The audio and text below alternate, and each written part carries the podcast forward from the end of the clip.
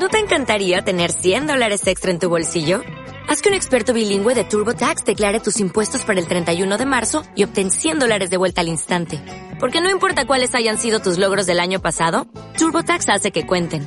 Obtén 100 dólares de vuelta y tus impuestos con 100% de precisión. Solo con Intuit TurboTax.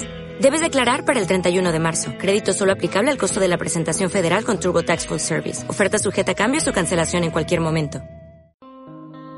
Capítulo 8. El sueño. El río mecía suavemente a Isidro sobre la planta. La oscuridad se había devorado el atardecer y las estrellas fueron encendiéndose suavemente sobre el telón oscuro del cielo y sobre el espejo del agua. La luz tenue de una luna muy lejana parlaba el rostro febril del niño, derrotado por la fatiga. Isidro contemplaba las estrellas. Pronto la orilla del monte se fue desdibujando y el perfil negro de los árboles se fundió con el cielo y con el río. Se pasó una mano por el rostro bañado de sudor tibio. A lo lejos una orquesta de insectos cantaba escondida entre los suyos, cada vez más despacio, hasta que el sonido se perdió en la inmensidad.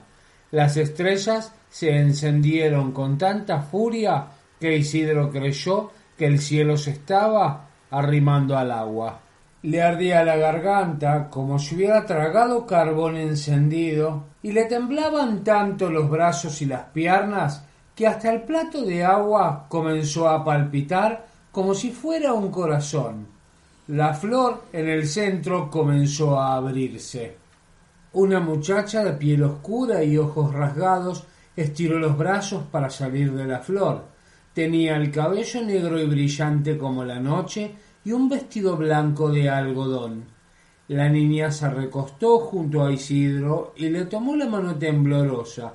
Él volteó a verla. Por un instante sus ojos se cruzaron. Había estrellas en la mirada de la muchacha. En la quietud de la noche ella entonó una canción de cuna para que Isidro pudiera dormir.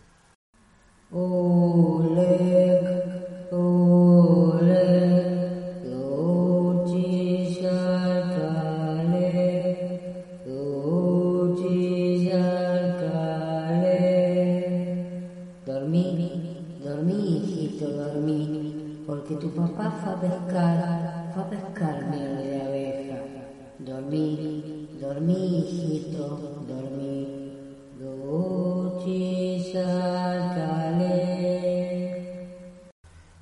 lo acunaba dulcemente, el dolor del cuerpo iba desapareciendo.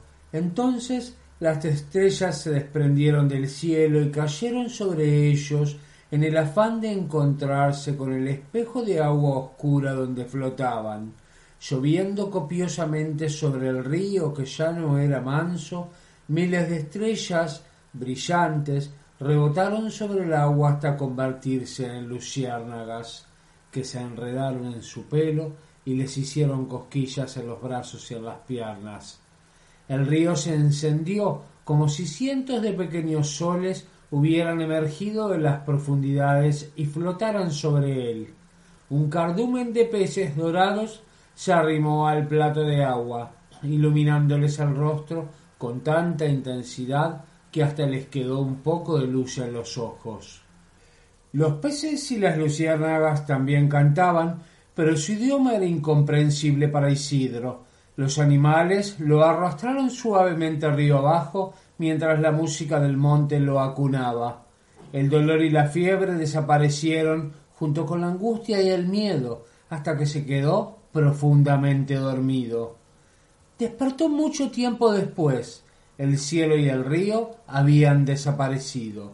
A primera vista pensó que estaba adentro de un árbol.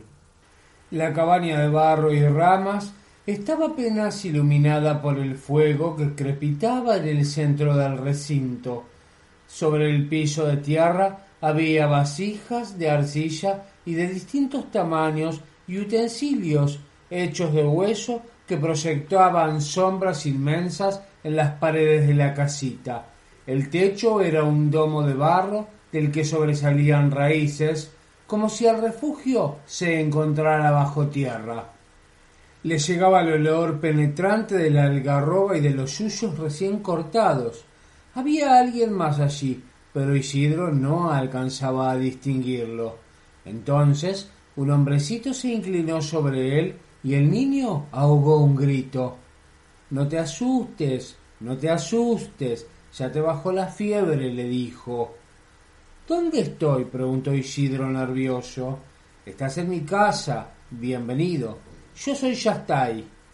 Isidro se incorporó y comprobó que el cuerpo ya no le dolía tanto, aunque se sentía mareado y desconcertado. No sabía qué hora era ni cómo había llegado hasta allí. Te encontré en la orilla del río, dijo el hombrecito. Estabas tan maltratado que pensé que te ibas a morir, pichoncito. Capora quiso matarme, dijo Isidro. Una guara me salvó y me llevó hasta el río. El hombre levantó la vista y miró a Isidro extrañado. ¿Una guaraguazú te salvó la vida? ¿Cómo sabes? Porque lo vi. Caporá me subió un sardo gigante y quiso escaparse conmigo. El aguará le saltó al cruce, pero Caporá lo lastimó y el zorro se volvió rojo porque la sangre del gigante estaba envenenada. Los ojos de Isidro se llenaron de lágrimas mientras relataba el enfrentamiento. El aguará ya no era blanco y brillante como la luna. Se murió a la orilla del río. No pude ayudarlo.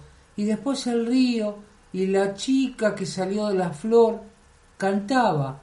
Cantaba una canción de cuna que me curó. No sé quién es. No pude darle las gracias. Hablaba rápido y lleno de angustia. Yastai le acercó un cuenco hecho con una calabacita hueca de la que salía una cañeta. Tranquilo, cachorrito, tranquilo. Toma esto, te va a hacer bien.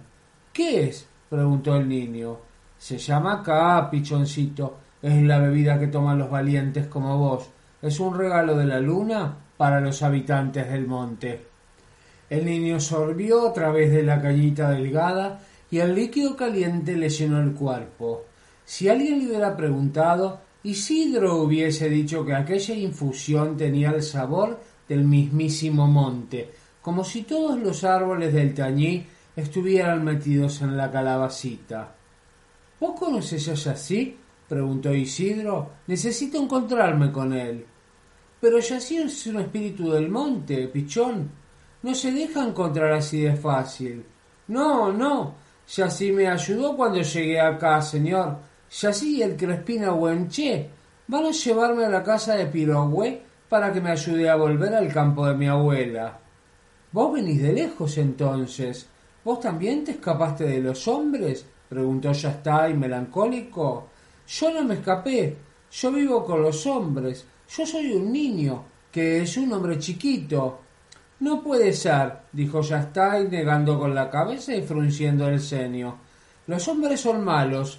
Yo vi tu alma, cachorro. Vos sos luminoso. Los hombres asesinan bosques. Ellos demolieron mi casa en las montañas del sur y contaminaron el río porque buscaban plata, oro, cobre. Por eso me escapé al tañí. Isidro no sabía qué decir. Él conocía de cerca a los hombres y Yastay tenía razón. Algunos asesinaban animales para vender sus pieles y sus colmillos, otros incendiaban bosques para hacer casas y shoppings, y había algunos muy malos que también mataban a los niños. Perdónenos, Yastay, dijo Isidro. Vos no tenés que pedir perdón, cachorrito, pero prometeme una cosa. Cuando vuelvas a tu casa, no seas como los hombres, Prométeme que vas a cuidar el monte. Esta es la única casa que tenemos. Te lo prometo, dijo el niño abrazando al hombrecito.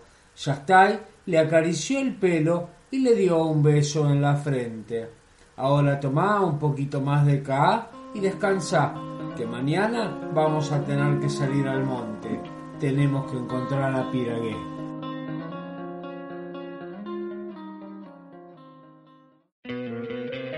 ¿No te encantaría tener 100 dólares extra en tu bolsillo? Haz que un experto bilingüe de TurboTax declare tus impuestos para el 31 de marzo y obtén 100 dólares de vuelta al instante.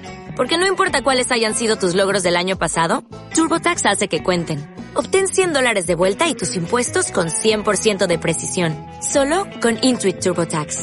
Debes declarar para el 31 de marzo. Crédito solo aplicable al costo de la presentación federal con TurboTax Full Service. Oferta sujeta a cambios o cancelación en cualquier momento.